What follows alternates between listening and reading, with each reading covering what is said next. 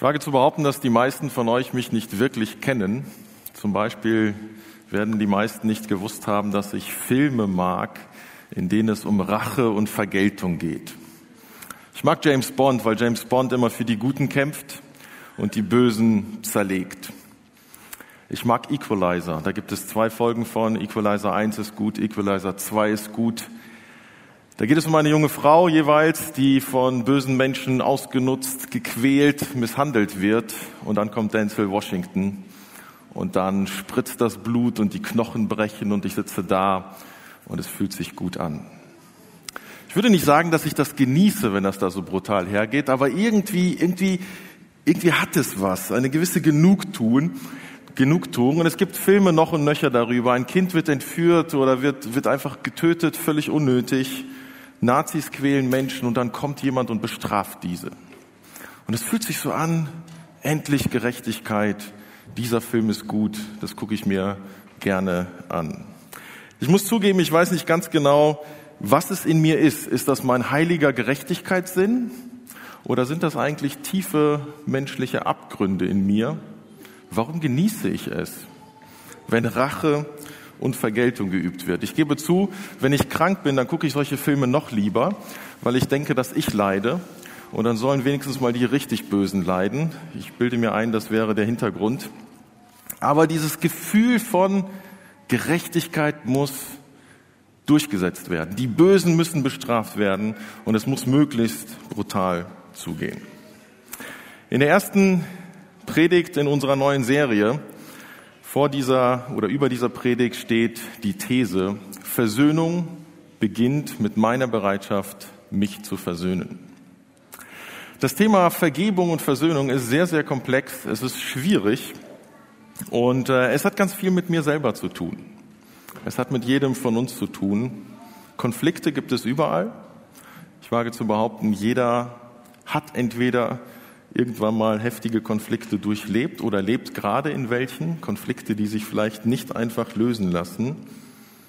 Und der Fokus dieser ersten Predigt ist darauf, Versöhnung beginnt mit mir, hat mit einer Entscheidung meinerseits zu tun. Und wichtig ist, André hat es schon angedeutet, Vergebung und Versöhnung ist nicht das Gleiche.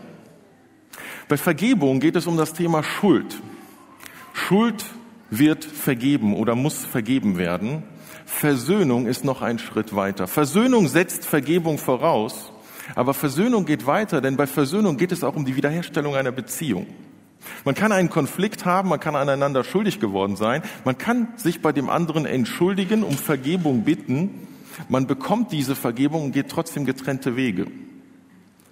Versöhnung bedeutet, wir gehen nicht getrennte Wege, sondern wir vergeben einander und dann versöhnen wir uns. Wir stellen die Beziehung wieder her und gehen gemeinsam weiter. Und deshalb diese These ganz am Anfang und über, über dieser Predigt. Versöhnung beginnt mit meiner Bereitschaft, mich zu versöhnen. Ich muss mich dafür entscheiden. Ich habe es schon erwähnt, das Thema Vergebung, Versöhnung ist kompliziert, ist komplex. Es gibt super viele Fragen, die man lange diskutieren könnte. Kann nicht Schuld einfach durch Liebe zugedeckt werden? Heißt es nicht in der Bibel, und tatsächlich ist es so im Alten wie im Neuen Testament, da wird es zitiert, die Liebe deckt der Sünde Menge.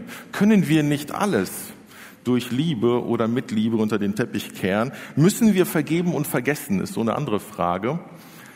Wenn ich vergebe, muss ich auch vergessen, was ist, wenn ich nicht vergessen kann? Was ist, wenn der andere keine Reue, keine Umkehr zeigt? Was ist, wenn der andere seine Schuld gar nicht eingesteht? Was ist, wenn Vergebung missbraucht wird? Sind nicht immer beide Seiten schuld? Oder eine letzte Frage, ist Wiedergutmachung eine Voraussetzung für Vergebung und Versöhnung oder nicht? All diese Fragen werde ich nicht beantworten. Das kommt dann vielleicht in der nächsten oder übernächsten Predigt oder ihr könnt das am Mittagstisch diskutieren. Aber Vergebung und Versöhnung und dieser erste Schritt, über den möchte ich heute sprechen. Was müssen wir tun, was ist der erste Schritt? Was kann ich tun, damit Versöhnung überhaupt erfolgen kann? Das Thema ist sehr persönlich. Jedem von uns wurden schon Dinge angetan. Und jeder von uns ist auch schon schuldig an anderen Menschen geworden. Das tut weh. Und manche Verletzungen tun Tage, Wochen, Monate. Manche Verletzungen tun Jahre weh. Und es gibt auch Konflikte und Narben und vielleicht sogar offene Wunden, die wir durch unser ganzes Leben tragen werden und mit ins Grab nehmen werden. Und das kann uns selbst betreffen, das kann Menschen betreffen, die wir lieben, die uns nahestehen. Vielleicht hast du sogar schon mehrfach versucht, einen Konflikt beizulegen, hast das Gespräch gesucht, hast Schritte auf jemanden zugemacht und du hast die kalte Schulter bekommen. Und irgendwann mal fragst du dich, vergebliche Liebesmühe, warum mache ich das? Muss ich das weitermachen? Wie soll ich damit umgehen? Manchmal sind es dramatische Dinge, die unsere Konflikte ausmachen und manchmal sind es harmlose Dinge. Das können Dinge einfach im Alltag sein. Kleine Spitzen, kleine Verletzungen, ein unbedachtes Wort. Es passiert ständig. Und ich wage die These, das Leben ist konfliktreich. Das ganze Leben ist eigentlich konfliktreich. Natürlich findet man zu, alles, zu allem eine Statistik im Internet.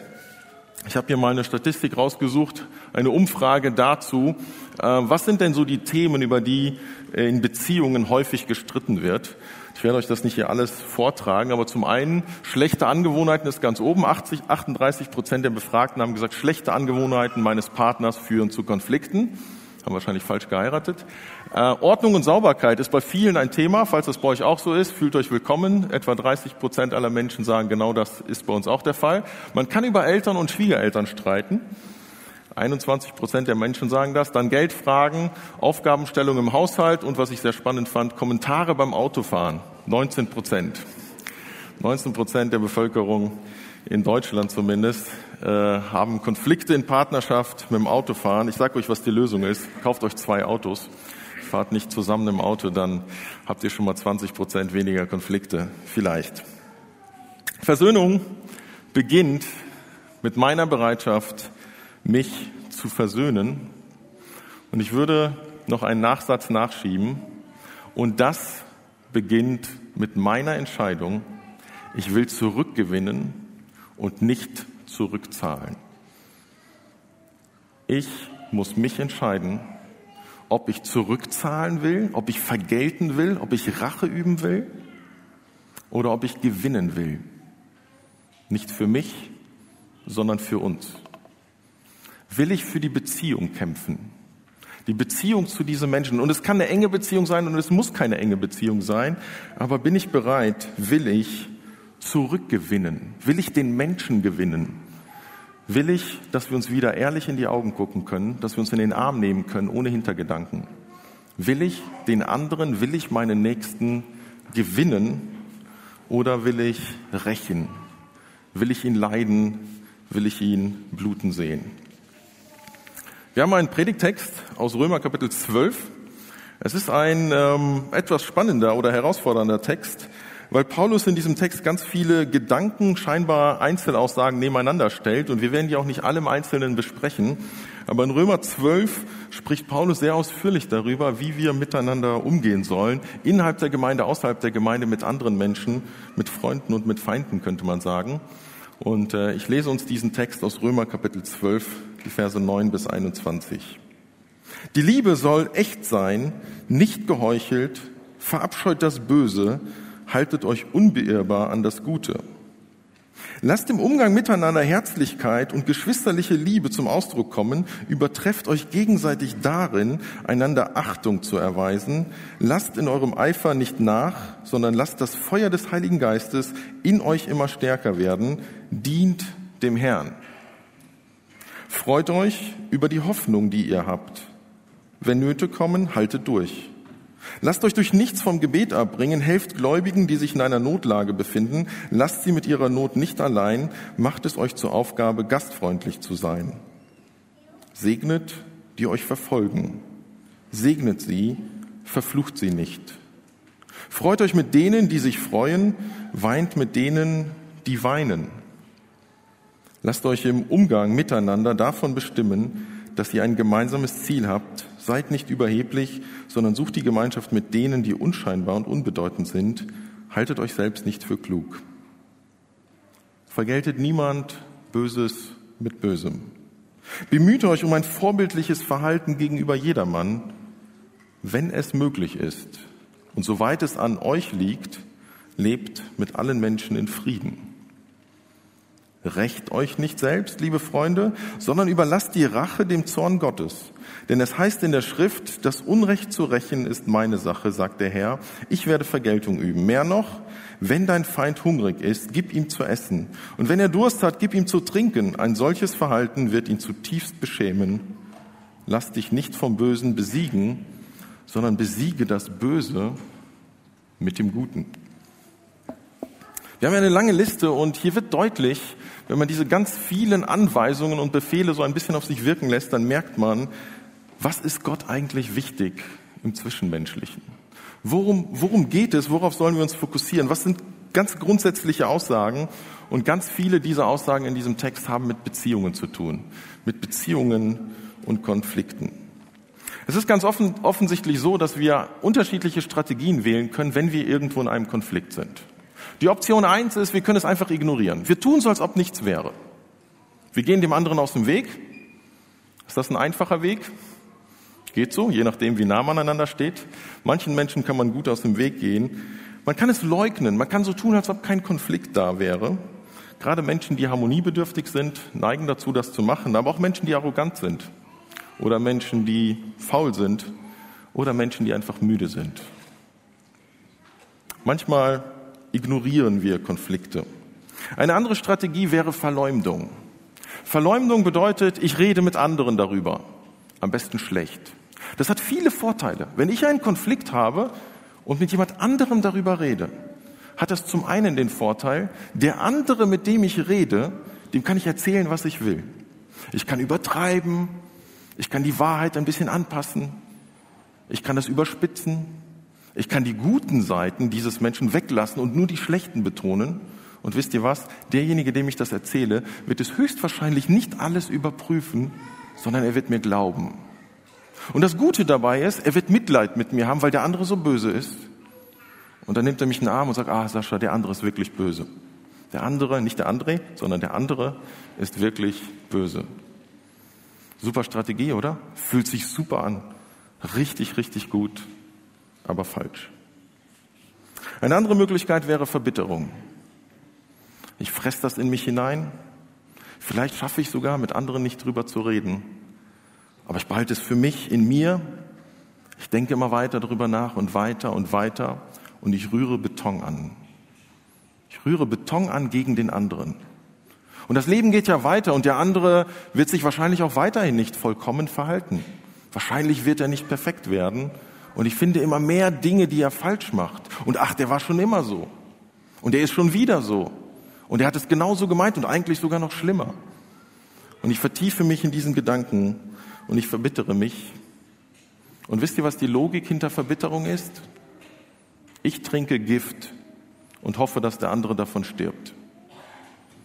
Das wird nicht passieren. Wenn ich mich gegen den anderen verbittere, werde ich selber daran zugrunde gehen. Ganz schlechte Strategie. Verbitterung ist nicht die Lösung. Rache ist auch nicht die Lösung. Wie du mir, so ich dir. Ich leide, also will ich, dass du auch leidest. Ich schaffe mir Recht, mein Recht. Kein guter Weg. All diese Dinge sind nicht Gottes Ansatz, sondern in diesem Text, in dem Paulus über zwischenmenschliche Beziehungen und Konflikte spricht, fängt er damit an, dass er sagt, die Liebe soll echt sein. Gerade davor hat Paulus darüber geredet, dass wir in der Gemeinde unterschiedlich sind. Er spricht von der Vielfalt in der Gemeinde und da, wo Vielfalt ist, da ist immer Konfliktpotenzial. Und Paulus sagt, lasst die Liebe echt sein. Lasst die Liebe nicht geheuchelt sein. Geheuchelt wäre, wenn es schwierig wird, wir aber so tun, als, immer, als ob immer Friede, Freude, Eierkuchen ist. Geheuchelt wäre, wenn wir fünf Grade sein lassen. Geheuchelt wäre, wenn der andere an mir schuldig geworden ist und das ignoriert und ich auch. Wenn wir immer so tun, als ob es nicht schwierig wäre, als ob wir uns immer einig wären, als ob es keine Verletzungen gäbe. Paulus sagt, nein, tut das nicht. Echt zu lieben bedeutet, der Wahrheit ins Auge zu sehen. Nicht gute Miene zu bösem Spiel zu machen, sondern uns den Dingen zu stellen. In 3. Mose Kapitel 19 wird Gottes Konzept von Nächstenliebe definiert. Und die Definition von Nächstenliebe ist, du sollst keinen Groll gegen deinen Nächsten im Herzen tragen. Du sollst deinen Nächsten auf seinen Fehler hinweisen. Wenn jemand anderer an mir schuldig geworden ist, habe ich die Verantwortung, ihm zu sagen, André, das hat mich verletzt. Lass uns darüber reden. Das ist Nächstenliebe. Es ist nicht Nächstenliebe, dem anderen nicht zu sagen, dass er schuldig geworden ist. Den Nächsten zu lieben bedeutet, für die Beziehung zu kämpfen. Zu kämpfen. Und deshalb schreibt Paulus, lasst es im Umgang miteinander nicht an Herzlichkeit und geschwisterlicher Liebe fehlen. Mit seinen eigenen Geschwistern hat man in der Regel zumindest eine wohlwollende Haltung. Man lässt seinen Familienangehörigen mehr durchgehen als anderen. Wenn nicht schon zu viel kaputt gegangen ist. Manchmal ist es andersrum, das weiß ich. Aber in der Regel ist es so, dass man seinen eigenen Angehörigen, seinen Eltern, seinen Kindern, seinen, ja, eben Geschwistern, dass man ihnen mehr Dinge durchgehen lässt, dass man wohlwollend ist. Paulus sagt, seid in der Gemeinde, seid miteinander, seid geschwisterlich, seid herzlich und habt Achtung, habt Hochachtung voreinander.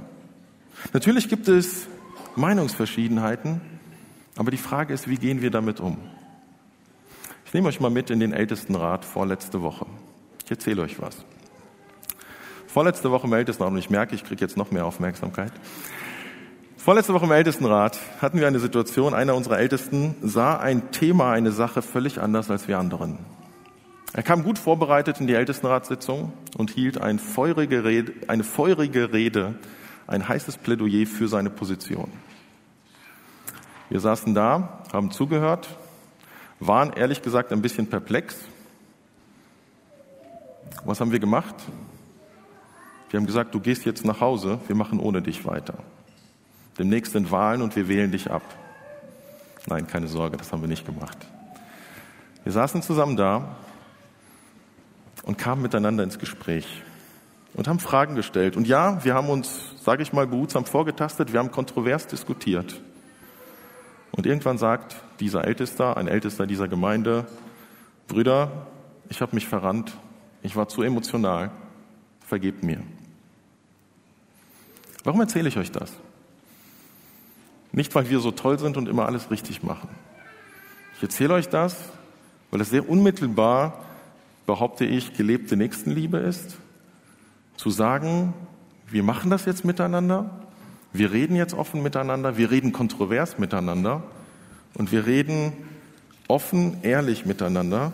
Und ganz ehrlich, ich bin so froh, ich bin ein bisschen stolz, ich bin unendlich dankbar.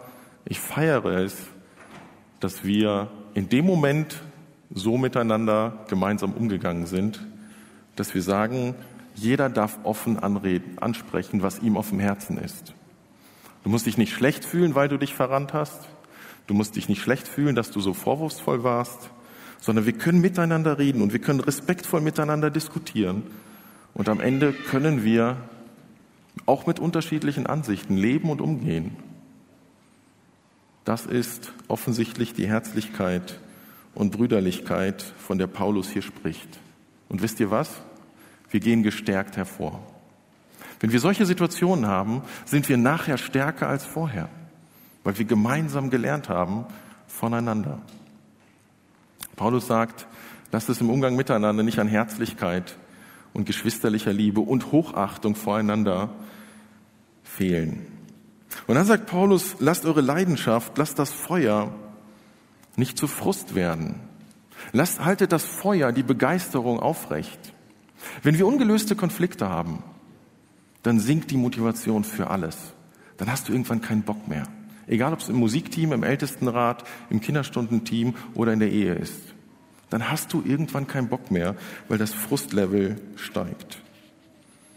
Ganz umgekehrt ist es, wenn wir Konflikte klären, wenn wir Versöhnung suchen, wenn wir den anderen nicht einfach nur so stehen lassen, sondern für Beziehungen kämpfen.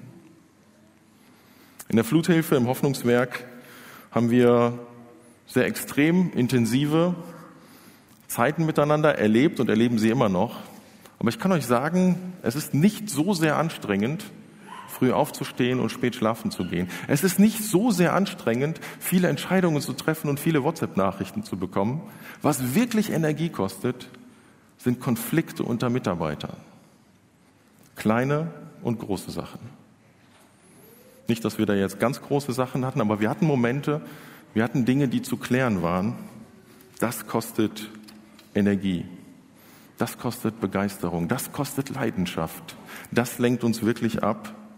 Und es lenkt uns noch mehr ab, wenn wir uns dem nicht stellen. Deshalb sagt Paulus, liebt einander, geht hochachtungsvoll miteinander um und seht zu, dass das Feuer, die Begeisterung, die Kraft des Heiligen Geistes in euch nicht dadurch gedämpft, abgeschwächt wird, dass ihr Konflikte habt, die nicht gelöst sind. Paulus setzt fort und sagt, freut euch, freut euch in der Hoffnung. Und gleichzeitig ist er total realistisch und wenn Nöte kommen, haltet durch. Paulus war kein Friede, Freude, Eierkuchen-Typ. Paulus war kein blinder Optimist, alles wird gut, alles ist gut, alles nicht so schlimm. Nein, er sagt, es gibt Nöte auch zwischenmenschlich. Und er sagt, haltet durch, lasst euch nicht ablenken, betet, bleibt dran. Und dann geht Paulus sogar noch einen Schritt weiter und sagt, es gibt auch Feinde. Es gibt auch Gegner. Es gibt auch Menschen, die wollen dir Böses und die nutzen jede Gelegenheit, um dir Böses zu tun.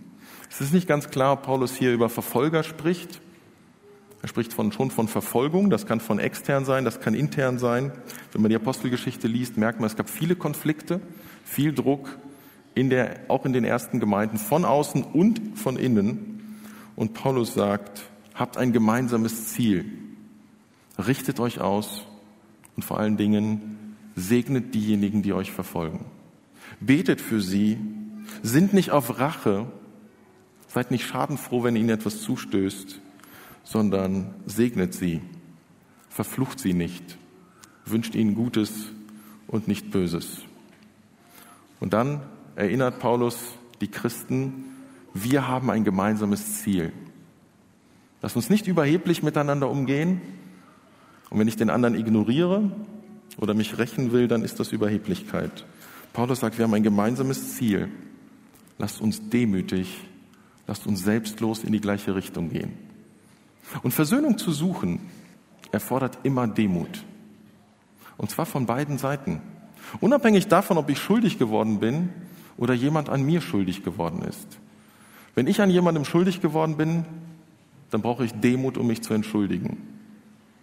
Aber auch wenn jemand an mir schuldig geworden ist, dann brauche ich Demut und Liebe, mich nicht über den anderen zu stellen, sondern ihm zu sagen, das hat mich verletzt, das hat mich gekränkt. Wir haben hier ein Thema. Darf ich dich liebevoll darauf hinweisen? Das ist nicht so einfach. Auch und gerade wenn man sich sicher ist, im Recht zu sein. Und dann spricht Paulus über den wirklichen Feind. Und ich würde sagen, ab Vers 17 ist es die absolute Überforderung. Vergeltet niemandem Böses mit Bösem.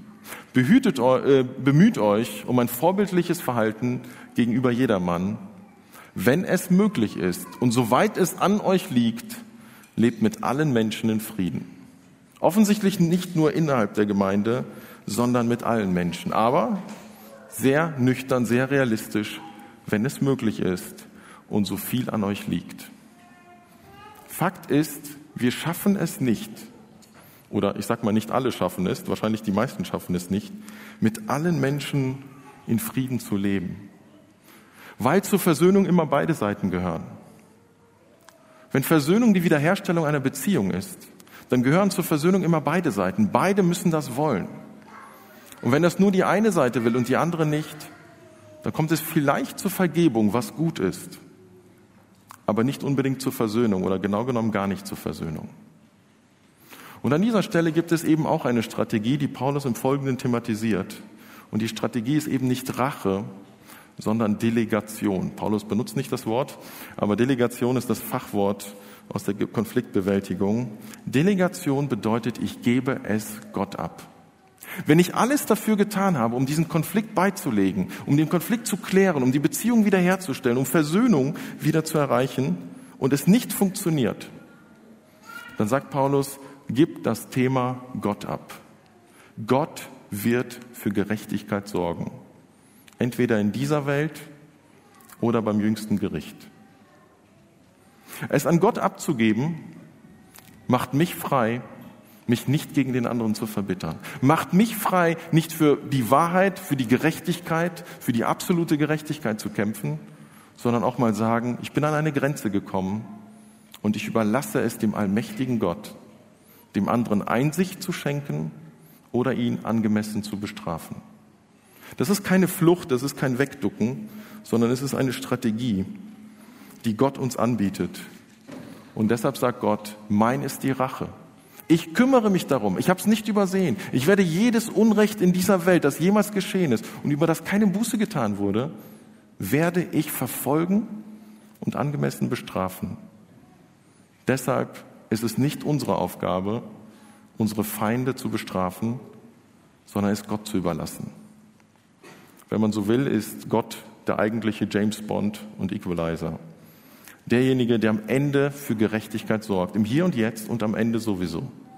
Gott lässt auch viele Dinge in dieser Welt laufen, aber nicht, weil er ein Auge zudrückt, sondern weil er weiß, ich bin jetzt gnädig und diejenigen, die nicht umkehren, kann ich immer noch am Ende bestrafen. Und deshalb ist die Anweisung an uns, unseren Feinden gegenüber liebevoll zu sein.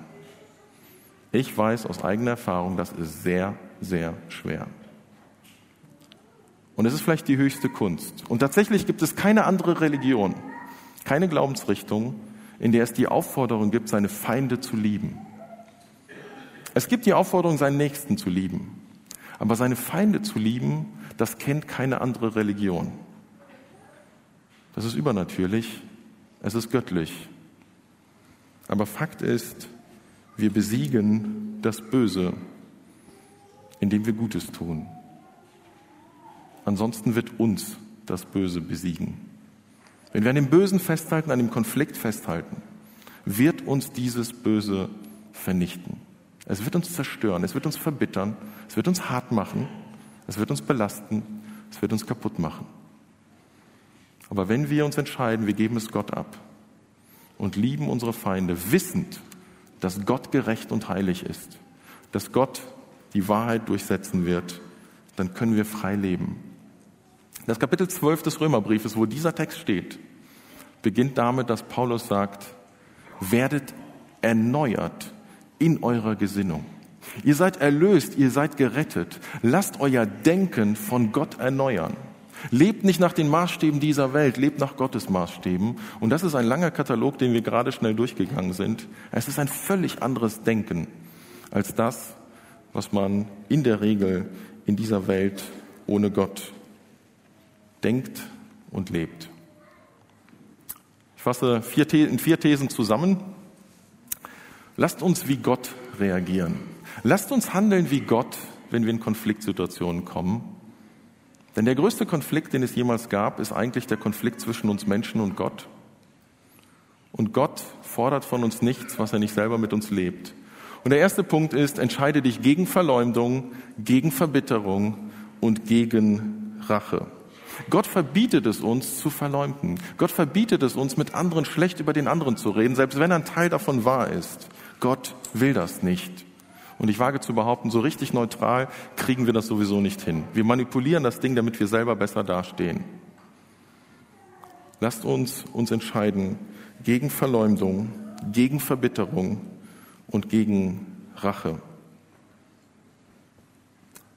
Das ist nicht nur eine Aufforderung für Menschen außerhalb von Gemeinde, sondern auch innerhalb von Gemeinde. Wenn du lange genug Christ bist, hast du es in deiner eigenen Gemeinde erlebt oder in einer anderen Gemeinde, dass Leiter sich gegenseitig zerfleischen. Ich habe das als junger Christ auch erlebt, beobachtet. Es passiert. Und dann ist da so viel Rechthaberei und so viel Diskussion und so viel Unterstellung und so viel Vergeltungsdenken, dass auch geistliche Leiter sich gegenseitig kaputt machen. Das Gleiche passiert in Ehen. wenn du auf, deinem Recht, auf dein Recht pochst, wenn du Dinge sammelst gegen den Nächsten, wenn du dich für diese Strategie entscheidest, wirst du erfolgreich sein.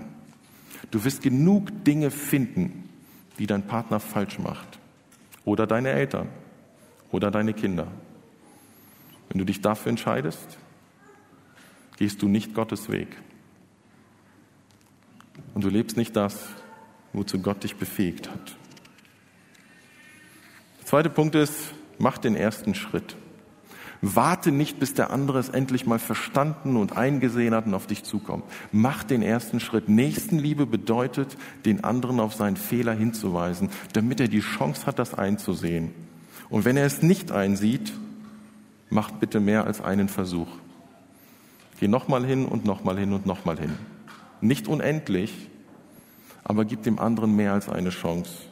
Das Gute ist, Gott hat das mit dir auch getan. Wenn du Christ bist, hat Gott bei dir mehr als einmal angeklopft. Und Gott hat übrigens den ersten Schritt gemacht, und zwar ganz viele sogar. Warte nicht, sondern wage es, den ersten Schritt. Wenn du schuldig bist oder wenn an dir schuldig geworden wurde, gestehe deinen eigenen Fehler ein oder weise den anderen darauf hin. Auch da etwas, was mir persönlich passiert ist. Vorletzte Woche saß ich in Rheinbach mit einem unserer ganz lieben, treuen, ehrenamtlichen Mitarbeiter zusammen. Und ich sagte zu ihm so, ich war glaube ich Samstagabend, ich so, und wie geht's Manuel? Der sagt schlecht.